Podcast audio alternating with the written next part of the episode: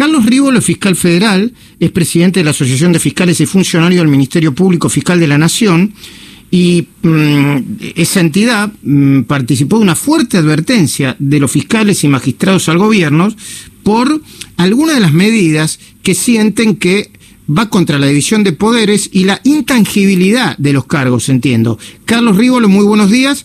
Y todo el equipo de la mañana de CNN Radio saluda. ¿Cómo va?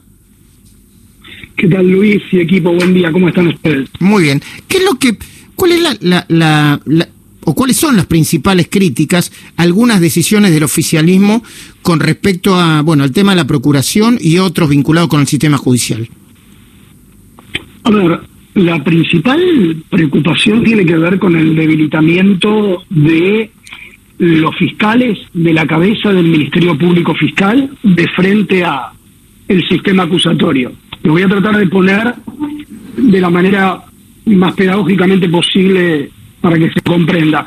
Eh, hasta ahora, Luis, los jueces eran los que investigaban en el sistema federal y en el sistema nacional. Eso se nos va a otorgar a los fiscales. Todo lo cual implica una enorme responsabilidad en la carga de la prueba, en la formulación de la acusación y lo que tiene que ver concretamente en que un fiscal que inicia un caso va a ser el mismo que lo termina. Terminamos con esta dinámica de uno investiga y el otro va al juicio. Todo lo cual demuestra una unidad de actuación bastante importante. Además, la Procuración General de la Nación, en su cabeza, que dirige todas estas cuestiones de las investigaciones a través de su política criminal, tiene otra función que es muy, muy importante también. Es el único funcionario que actúa frente a la Corte Suprema de la Nación, históricamente como un par de ellos. De allí que lo que se requiere para su nombramiento es una mayoría muy calificada, es decir, que haya un gran acuerdo político en qué persona y conforme a qué perfil lo queremos instalar a la cabeza de la Procuración General. ¿Por qué? Porque básicamente también, y esto finalmente no se sabe, la mayoría de los fallos de la Corte Suprema se cierran atendiendo al dictamen del Procurador General, es decir, atendiendo al dictamen de un par, con lo cual esto también tiene una relevancia muy, muy importante. El punto cuál es en definitiva. Si para la elección del procurador lo que se va a requerir son unas simples mayorías en términos de quién pueda ser electo tanto procurador general como defensor general, y lo que puede llegar a ser también es que su remoción, conforme el nuevo proyecto de ley que hay, pueda ser simplemente también por mayoría simple. la misma cantidad, por mayoría simple, o a propuesta del Ejecutivo con una mayoría simple, es decir, eliminamos el camino del juicio político, esto te da un funcionario con una debilidad monstruosa. Y vos ten en cuenta que es el jefe de los fiscales. Además de lo que señalé recién, de par de la Corte, en términos funcionales, es el jefe de los fiscales. Si el jefe de los fiscales tiene un debilitamiento de tal tamaño, claramente institucionalmente todos los fiscales lo vamos a tener. Pero además se propone una cuestión más que es, nosotros lo llamamos inusitado, que el procurador general pueda ser reelecto. Y la realidad es, si yo le preguntara a cualquiera de tu equipo o a vos mismo, hmm. ¿con qué sustancia va a ser reelecto? ¿Qué es lo que va a tener que política, en términos de en términos de campaña para su reelección? Claramente vos lealtad política. Todo lo, todo lo cual, a ver, todo lo cual marca entonces un emparentamiento muy fuerte que Argentina no lo tiene tradicionalmente.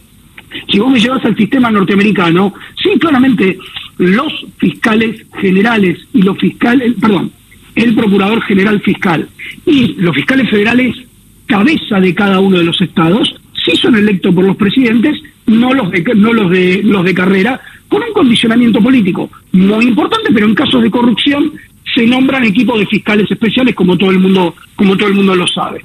Pero bueno, no es la tradición argentina y nos parece que es extremadamente peligroso. Muy bien. A eh, todo esto, bueno, obvio, se suma toda una cuestión vinculada a la ampliación del tribunal de enjuiciamiento, que tiene una carga política muy fuerte. Y entonces lo que decimos es, hemos ofrecido, queremos trabajar, queremos colaborar, pero nos encontramos con estos proyectos que son completamente inconsultos y que se llevan por delante la Constitución Nacional directamente. Eh, Carlos Rivolo, una última pregunta y agradeciéndote el tiempo. El, eh, eh, aparentemente en las próximas horas la Cámara de Casación, la Sala 1 creo que es de la Cámara de Casación, integrada por Ana María Figueroa, Diego Barrueta Beña y Daniel Petrone, tiene que decidir sobre la validez o no de los testimonios de los imputados eh, colaboradores en el caso de los cuadernos. ¿eh? Para, la, para la audiencia de, de, este programa, le digo que lo que cuestionan lo, los defensores de los imputados es que no se grabó ni, eh, ni con audio, ni a través de un audio o a través de un video. Eh, vos, eh, junto con Carlos Estornelli, fuiste quienes tomaron algunos testimonios.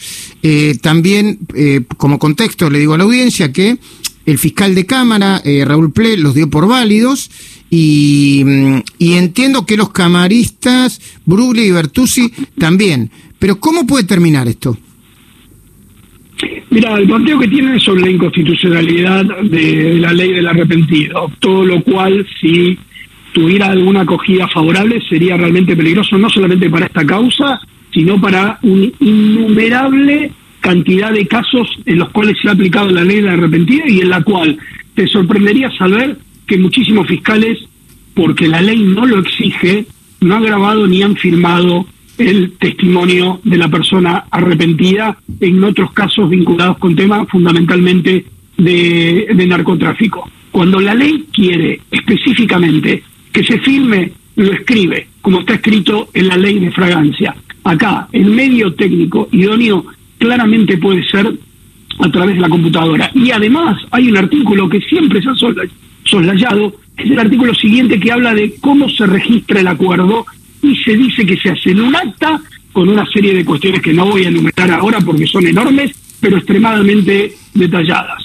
Yo espero que se siga en la continuidad de lo que las salas, de las distintas salas de casación vienen sosteniendo, que esta ley no es inconstitucional, lo que se está discutiendo no es la prueba, lo que se está discutiendo es las formas y que esto de una buena vez por todas puede llegar a un juicio oral a ventilar.